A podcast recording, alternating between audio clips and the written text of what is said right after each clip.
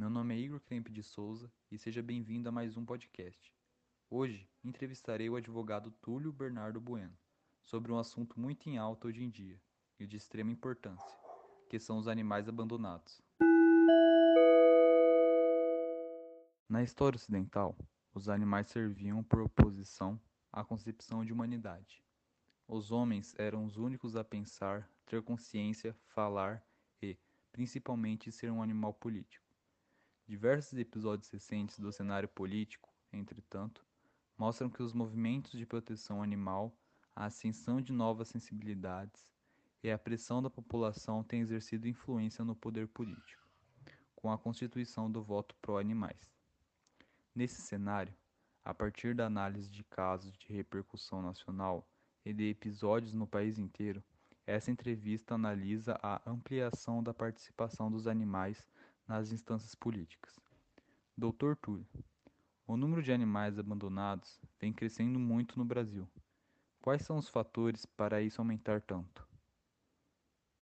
Olá, Igor. Olá, os ouvintes. É um prazer estar aqui para discutir esse assunto tão importante né, com vocês.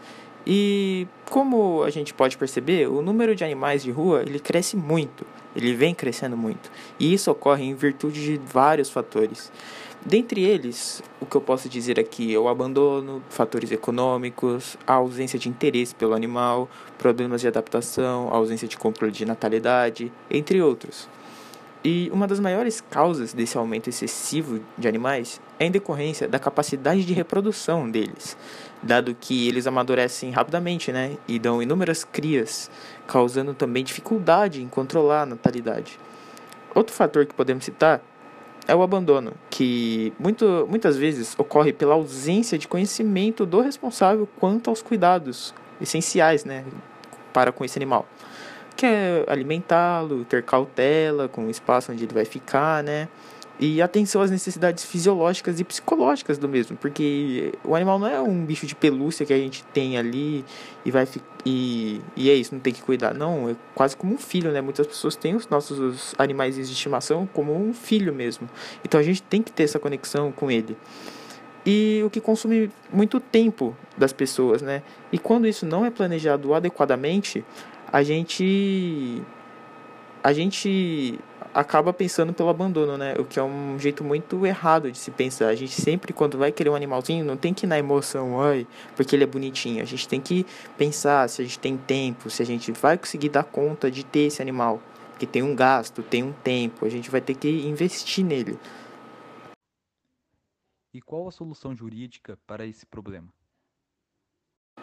Bom, o que eu posso dizer é que o atual cenário visto nas ruas né, do país é o elevado número de cães e gatos abandonados, magros e doentes. E a maioria desses animais um dia teve dono.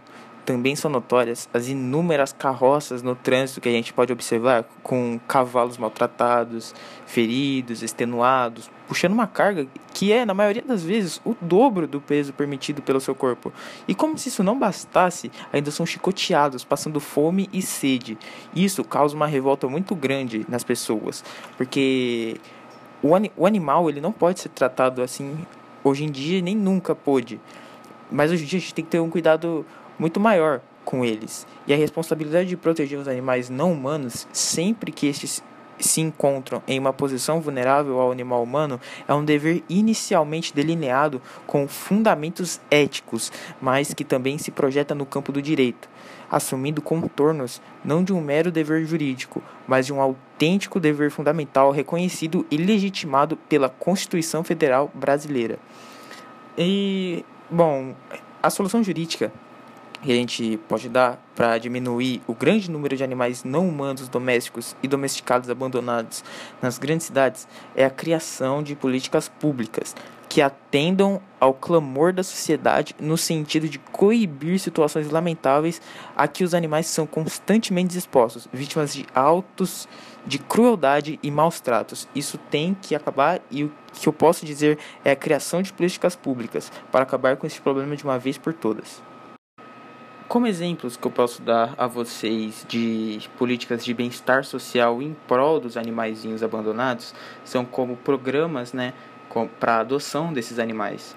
O incentivo a esses programas ajuda muito ou então, como vários estados já vêm fazendo, que é um programa de você ir às ruas e, encontrar é, animais de estimação de pessoas em situações de rua, né, como moradores de rua, que muitas vezes têm sim o seu cachorrinho, você prestar serviço médico a esses animais.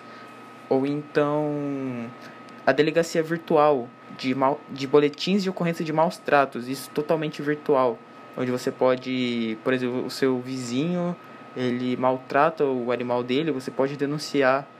Ou então o uso de drones mesmo vários órgãos de proteção ao animal vêm usando drones para identificar animais nessas situações, né, vítimas de maus tratos. E a, os animais abrigados também recebem sessões de terapia, todos os animais. Não precisa você ter um dono, basta cuidar deles e a gente consegue sim fazer isso funcionar. Muito obrigado, Dr. Túlio. Ficamos por aqui hoje, pessoal. Até a próxima.